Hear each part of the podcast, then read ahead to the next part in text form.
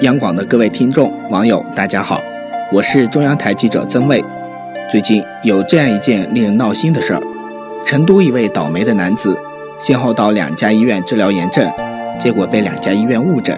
在第一家医院，他花了约十一万块钱；在第二家医院，他被收了二十万元的预付款。最后到第三家医院才得知，原来只是发炎，花了一百五十六元就治好了。